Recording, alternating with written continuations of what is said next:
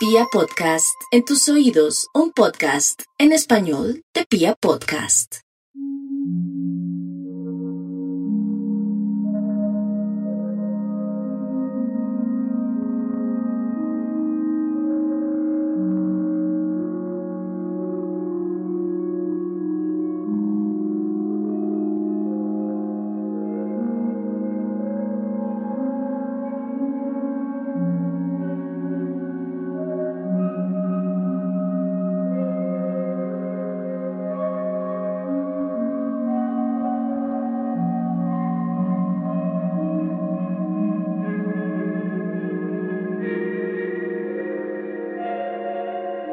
Que los señores feudales se volvieron los amos de las tierras productivas y crearon ejércitos y fortalezas para defenderlas, la humanidad se introdujo en la edad de los castillos.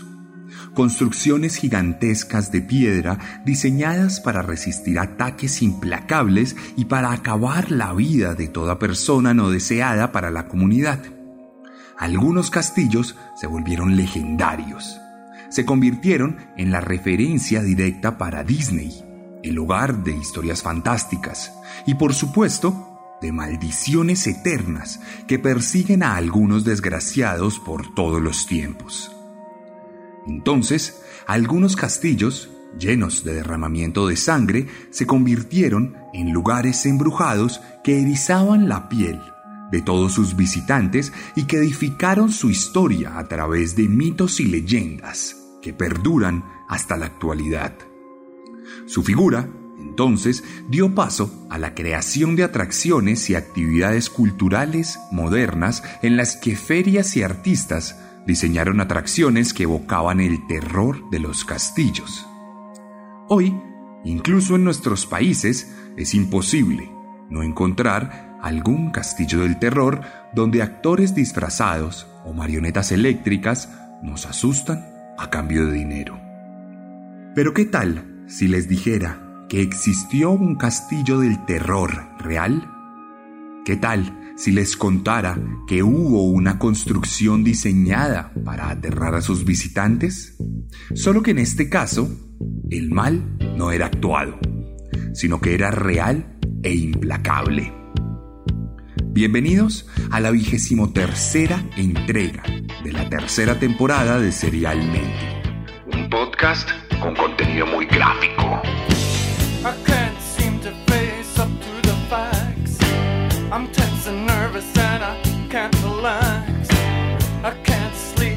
My bed's on fire.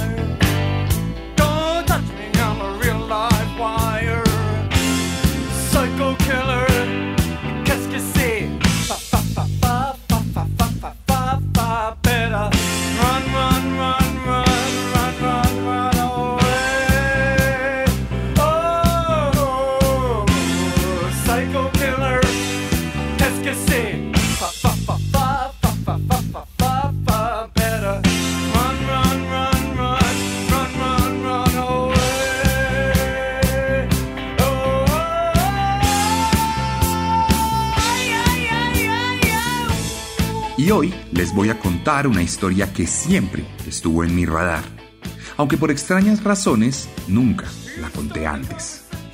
La propuse en la primera temporada, pero fue hasta la gran votación del inicio de esta temporada que quedó elegida entre los 50 capítulos que la componen. Les voy a contar una historia de terror norteamericano de finales del siglo XIX. Hoy les voy a contar la historia de Herman Webster Mudgett. H. H. Holmes.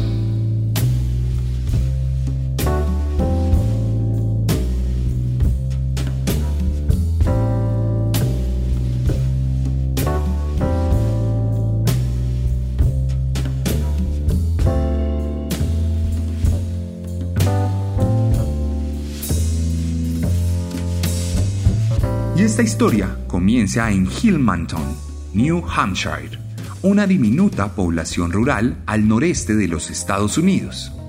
el 16 de mayo de 1861 nacería el tercer hijo de Lady Horton y Theodore Page, una pareja descendiente de los primeros inmigrantes británicos en el Nuevo Mundo y que decidió llamar a su hijo Herman Webster Mudgett un jovencito que tuvo la suerte de nacer en una familia acomodada que supo explotar la tierra a través de la agricultura para formar un capital considerable. Por la naturaleza del trabajo de su familia, el pequeño Herman creció entre los cultivos y las labores de la finca, por lo que se familiarizó con los procesos de trabajo rural y la relación directa con animales domesticados. En este punto, la leyenda comienza a mezclarse con la realidad, pues algunas fuentes bibliográficas aseguran que sufrió severo maltrato por parte de su padre y que esto causó que comenzara a torturar animales de granja. Ambas cosas, sin embargo, son tremendamente disputadas por otros historiadores que aseguran que no hay ninguna prueba de lo uno o de lo otro. El caso es que a los 16 años el joven Herman se graduó de colegio, demostrando una inteligencia excepcional, resaltando siempre entre sus compañeros. Pocos meses después se casaría el 4 de julio de 1878 y dos años después tendría a su primer hijo justo antes de convertirse en contador público y ser trasladado junto a su familia a Orlando, Florida, donde se aseguraría un futuro económico prominente debido a su trabajo. Sin embargo, los monstruos nunca van a saciar sus ganas de grandeza.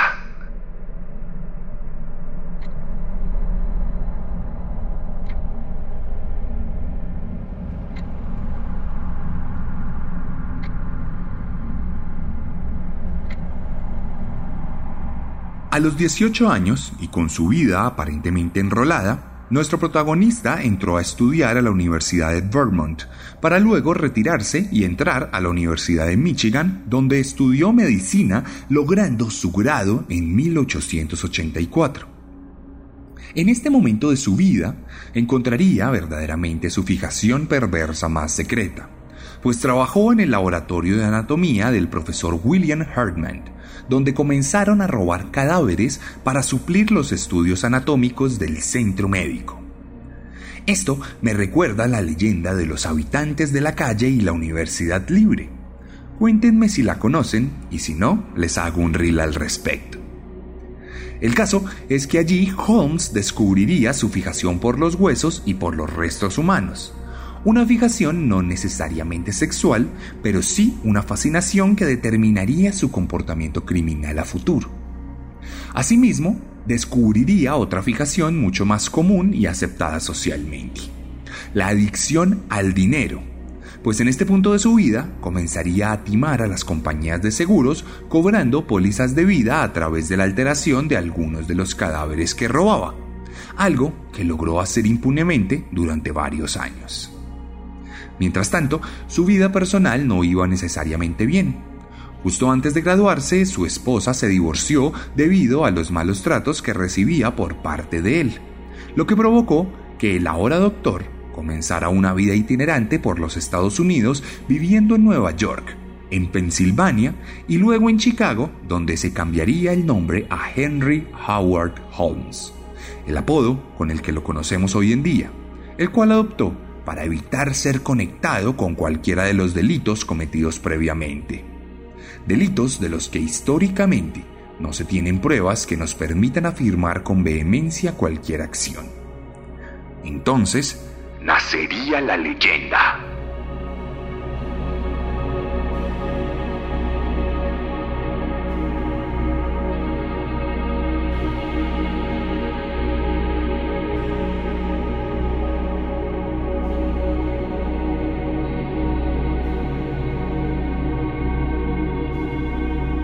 Con el arribo de Holmes a Chicago, comenzaría la parte de su vida por la que sería públicamente conocido. En este momento sostendría varias relaciones paralelas de las que tendría un par de hijos más, mientras que conseguiría un trabajo en una farmacia que luego compraría gracias a su esfuerzo, lo que le permitiría comenzar a amasar un capital que más adelante le serviría para comprar un lote vacío donde luego comenzaría a construir un edificio compuesto por varios apartamentos, habitaciones y locales comerciales, para los cuales contrató a diferentes arquitectos e ingenieros que siguieron sus recomendaciones y necesidades particulares. Sobre esto se escribió una novela llamada El Diablo en la Ciudad Blanca, un libro que años después sería adaptado por Leonardo DiCaprio y Martin Scorsese. Inicialmente, esta adaptación sería pensada como una película, pero más adelante se convertiría en una serie que estará disponible en diferentes plataformas de streaming on demand. Y aquí quiero hacer un inciso. Como bien saben, en Serialmente solemos recomendar siempre películas y series sobre asesinos seriales. Muchas veces, algunas de estas películas no están disponibles en nuestra región. Y por eso, hoy les traigo la solución para ello. Una VPN es una tecnología de red que nos permite una conexión segura con nuestra información encriptada, lo que nos permite guardar en secreto nuestra IP y nuestra locación. Esto nos permitiría entrar a Netflix o a Amazon Prime como si estuviéramos en otro lugar de nuestra preferencia, lo que nos abriría el catálogo de cualquier parte del mundo de estas plataformas. Por eso, hoy les quiero recomendar NordVPN, para que lo puedan utilizar y acceder a cualquier película sobre asesinos que quieran ver sin importar su lugar de residencia. En la descripción de este podcast en YouTube y en mis historias destacadas de Instagram les voy a dejar un link con el que pueden acceder a NordVPN y les van a regalar cuatro meses gratis de esta tecnología, así como un gran descuento en un plan de dos años, de manera que podrán ver todas las películas que les recomiendo cada semana sin ningún inconveniente. Pero volvamos a nuestra historia porque la construcción del que más adelante se conocería como el Castillo del Homicidio tendría varias características extrañas, según algunas fuentes que más adelante fueron disputadas. Cámaras secretas de tortura donde había grilletes, cadenas y elementos filudos, puertas trampa que encerraban a la gente, pasadizos secretos que le permitían al dueño moverse entre habitaciones, cámaras de gas toboganes para mover los cuerpos de un lugar a otro, barriles de ácido para desfigurarlos y un crematorio subterráneo donde incineraría alguno de los cadáveres de sus víctimas. Con esta estructura finalizada, comenzaría la carrera de muerte de nuestro protagonista.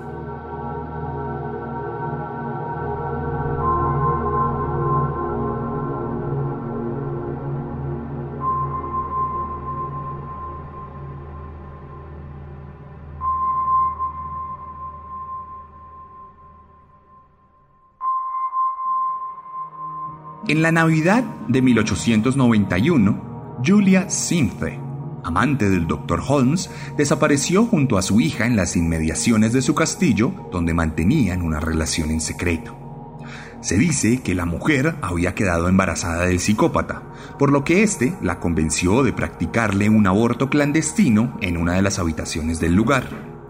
Sin embargo, el doctor no era especialista en este tipo de prácticas y para la época era muy común que éstas salieran mal, por lo que ella no aguantó la intervención y falleció en el proceso. Entonces, asustado por este hecho, el hombre decidió envenenar a la hija de su víctima para evitar que testificara en su contra, desapareciendo ambos cadáveres en las inmediaciones del castillo que se cobraba sus primeras muertes. Pocos meses después, en mayo de 1892, Emmeline Sigrande comenzó a trabajar en el edificio de nuestro protagonista hasta que desapareció misteriosamente en diciembre del mismo año. Se dice, entonces, que la víctima terminó inmiscuida en una relación con su jefe, resultando embarazada de este, razón por la cual fue sometida de forma obligatoria a otro aborto, que también resultó en su muerte. Algo que ya no parecía tan normal, considerando el historial de Holmes. Meses después, otra jovencita desaparecería luego de vérsele trabajando en el lugar. Emily Van Tassel. Nunca más fue vista por nadie y de ella no sabemos los detalles de su muerte. Para estas alturas de la historia de H. H. Holmes, ya había probado las mieles del dinero fácil y el placer de la muerte en sus manos, por lo que no tardó establecer estrategias para unir ambas cosas en una organización criminal de la que hizo parte Benjamin Pitessel, un carpintero con historial delictivo que contribuyó con sus manos a construcciones infames y herramientas de tortura que más adelante utilizarían con sus siguientes víctimas. Siendo entonces 1893, Minnie Williams, una actriz que estaba surgiendo en el medio, se fue a vivir a Chicago para probar suerte. Y mientras encontraba contratos de actuación, fue abordada por Holmes, quien le ofreció un trabajo en su hotel como digitadora. Para cero sorpresas, establecieron entonces una relación que terminaría con la transferencia de todos los bienes de la mujer a las arcas del hombre, quien la manipuló para despojarla de todas sus riquezas. Entonces, después de esto, Minnie comenzó a enviar cartas a su familia donde anunciaba que tomaría un largo viaje a Europa para visitar a un viejo amigo. Cartas que cada vez se hicieron más constantes, hasta que en abril del 93 la mujer desapareció de la faz de la tierra sin despertar ninguna sospecha en quienes la conocían, pues asumían que estaba en el viejo continente. Además de las personas ya mencionadas, entre 1891 y 1894, por lo menos otras seis víctimas desaparecieron en las inmediaciones del castillo del homicidio de H. H. Holmes todas conocidas de nuestro protagonista en diferentes niveles, desde trabajadoras ocasionales hasta colegas que misteriosamente fallecían después de firmar un seguro de vida a nombre del psicópata que llenaba sus bolsillos con las indemnizaciones recibidas. Una fábrica de muerte se había erigido en el centro de Chicago.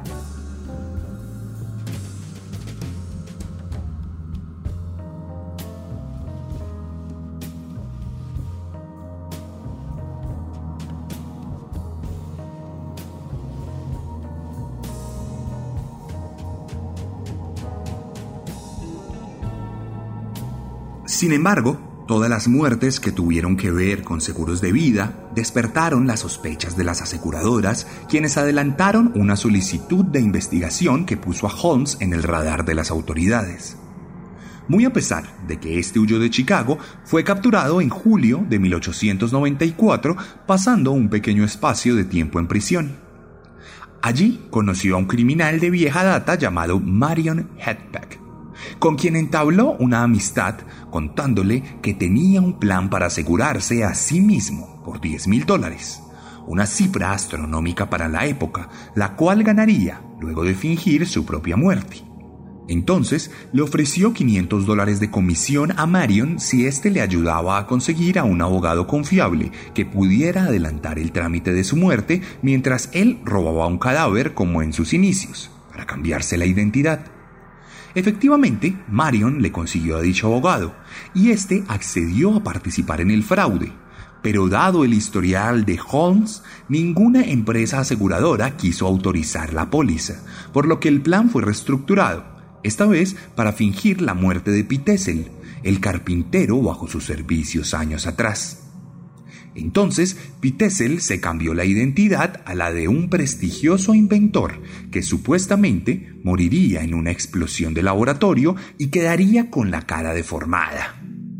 No obstante, nuestro protagonista quiso asegurar el resultado de su treta y puso cloroformo a su cómplice dejándolo inconsciente para luego quemarlo vivo, para no dejar cabos sueltos en el plan. Su cómplice de años atrás fue ejecutado sin ningún remordimiento por un hombre que para entonces se había deshecho de varias parejas y trabajadoras que confiaron en él, un auténtico psicópata sin una pizca de empatía o humanidad. De hecho, algunas versiones forenses aseguran que Holmes en realidad no usó cloroformo, y que a cambio de eso lo implantó en la escena del crimen después de la muerte de su compañero para poder acusar un suicidio, del que la compañía de seguros siempre dudó, muy a pesar de que hizo efectivo el pago. Mientras tanto, nuestro protagonista acudió a la viuda de su amigo, quien no sabía que éste había muerto realmente, pues siempre le dijeron que el cuerpo era de otra persona y que él se encontraba escondido en Londres. Entonces, para continuar esta mentira y asegurar el dinero por completo, la convenció de que le diera la custodia de tres de sus hijos para llevarlos con su padre. De esta manera, ella jamás sospecharía de lo que le había pasado realmente por lo que accedió. Holmes, como ya pueden imaginarlo, decidió matar a dos de los niños envenenándolos con gas y escondiendo sus cuerpos en la zona rural de Toronto, Canadá. Al tercero, por otro lado, lo envenenó para luego descuartizarlo y quemar sus restos en la chimenea de una vivienda alquilada en Indianápolis. Estaba claro que el gusto de Holmes por el dinero solo era equiparable con su adicción a la muerte y a la violencia.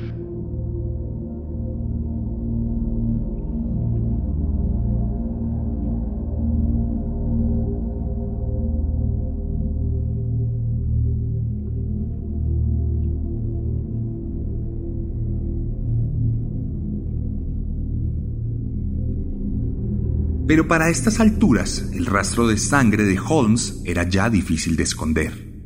Marion, el compañero de celda del doctor, le delató, por lo que la agencia de seguros contrató a un detective privado llamado Frank Geyer, quien persiguió a nuestro protagonista por todos los lugares donde éste fue, descubriendo los cadáveres de los niños en Toronto y en Indianápolis, por lo que la tapadera del doctor H. H. Holmes se hizo insostenible y empezó una persecución de carácter nacional que terminaría el 17 de noviembre de 1894 en Boston.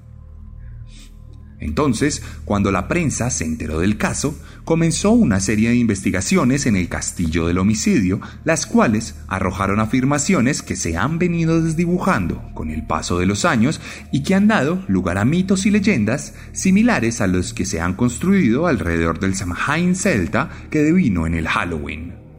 En octubre de 1895, Holmes fue sometido a juicio por el asesinato de su cómplice, Benjamin Pitessel, y fue encontrado culpable, recibiendo una sentencia de muerte. Luego de esta condena, confesó que había asesinado a 27 personas en Chicago, Indianápolis y en Toronto. Una confesión extendida que hizo al periódico Hearst a cambio de 7.500 dólares de la época y que más adelante devendría en una serie de especulaciones y cuestionamientos que ponían en duda la palabra del asesino. Cuestión que el 7 de mayo de 1896 Holmes fue ejecutado por ahorcamiento en la prisión del condado de Filadelfia. Como última petición, nuestro protagonista solicitó que su cuerpo fuera enterrado tres metros bajo una capa de concreto para evitar que se robaran su cadáver, tal como él se había robado tantos otros. Poco antes de morir diría las siguientes palabras. Nací con el diablo dentro de mí. No puedo evitar convertirme en un asesino, de la misma manera en que un poeta no puede evitar la inspiración al declamar.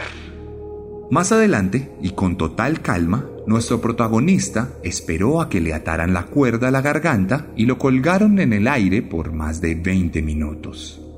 Normalmente, en este tipo de ejecuciones, el condenado sufre una fractura de cuello, por lo que su muerte es acelerada. Sin embargo, el cuello de Holmes no se rompió, por lo que tuvo que morir asfixiado lentamente durante 15 minutos. Tenía 35 años.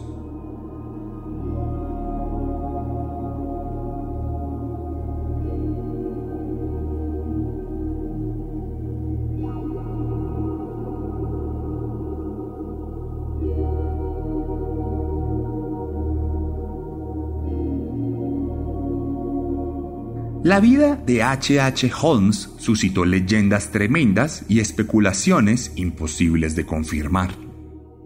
En su momento se alcanzó a afirmar que el castillo del homicidio había sido construido con la intención de atraer turistas de la feria de Chicago y que más de 200 personas habían sido ejecutadas en su interior. También se afirmó que los esqueletos de sus víctimas habían sido vendidos a laboratorios y universidades. De hecho, incluso uno de sus descendientes, tiempo después, aseguraría que H.H. H. Holmes era Jack el Destripador. Lo cierto es que a hoy hay fuertes disputas alrededor de la veracidad de la existencia del castillo Holmes. Hay quienes dicen y afirman que aunque la construcción sí existió, nunca tuvo pasadizos secretos ni cámaras de tortura.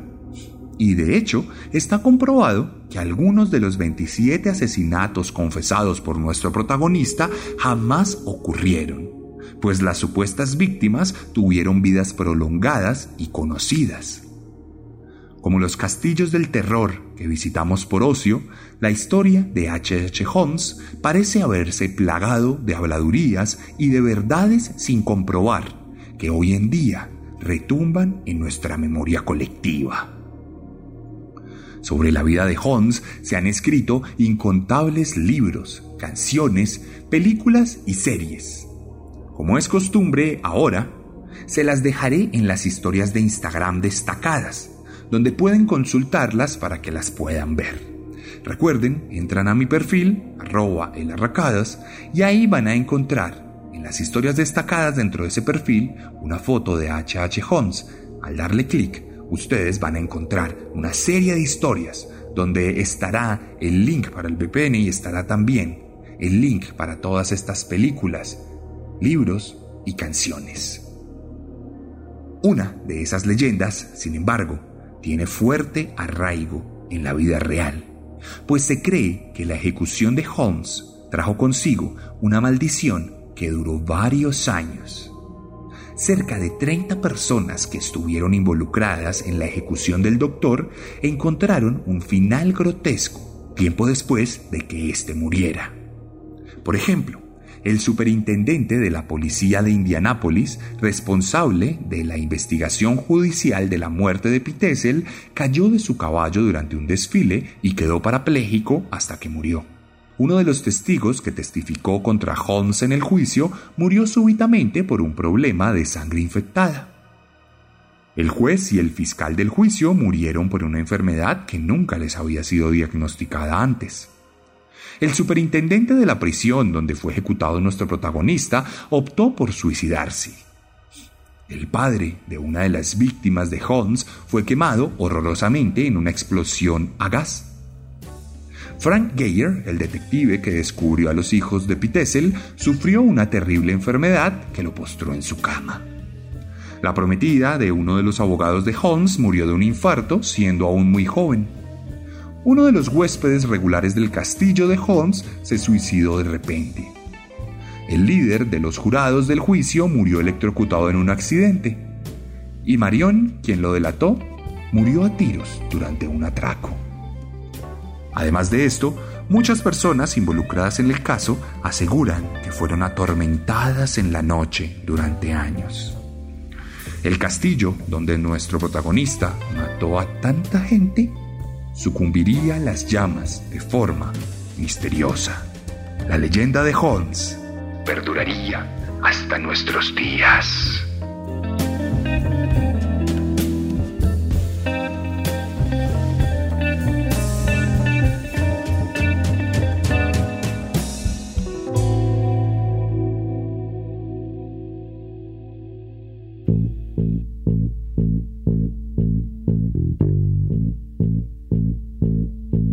Esta fue la historia de H.H. H. Holmes, aquí en la vigésimo tercera entrega de la tercera temporada de Serialmente a petición del público. Si les gustó esta historia, lo primero que les voy a pedir y les agradezco es que la compartan, por favor, en todas sus redes sociales, con sus conocidos, con sus familiares. Recomienden este podcast y que la gente pueda escucharlo para que le guste y se sume a la comunidad serial. También les pido que si están en YouTube dejen su like y su comentario. Activen la campana de notificaciones en donde sea que estén escuchando este podcast y échense la pasadita por mi Instagram, arroba el guion bajo guion bajo arracadas. Ahí me van a encontrar y les voy a dejar una publicación donde van a ver todas las fotografías de HH Holmes y de su castillo, para que puedan ponerle cara a lo que acaban de escuchar. También les voy a dejar las historias destacadas con las películas recomendadas, con el link del VPN para que ustedes puedan inscribirse a través de un descuento que yo directamente les voy a brindar. Les dejo también la recomendación de leer mis libros porque si les gusta mi forma de narrar, mi forma de escribir les va a encantar, tal como las más de 5.000 personas que me han leído lo han afirmado. Escríbame o vaya a una librería y allá pregunte por mis libros. En todo Colombia hay disposición de librerías distintas donde pueden encontrar mis libros, pero también pueden escribirme a Instagram y si me lo piden explícitamente, firmaré sus libros con el nombre que me indiquen. Si están en México, pueden ir a chunchos.mx, donde pueden encontrar los libros, pero también merch oficial de Serialmente. Camisetas, mugs, pines, todo con el logo de Serialmente, cosa que también pueden encontrar en mi país o en envíos internacionales a cualquier parte del mundo. No duden en escribirme, recuerden que siempre estoy muy atento a ustedes, recuerden que estamos también en TikTok como arroba serialmente y que quincenalmente vamos a subir un video con curiosidades a YouTube, así que no duden en buscarme en YouTube como serialmente o como Juan Camelo.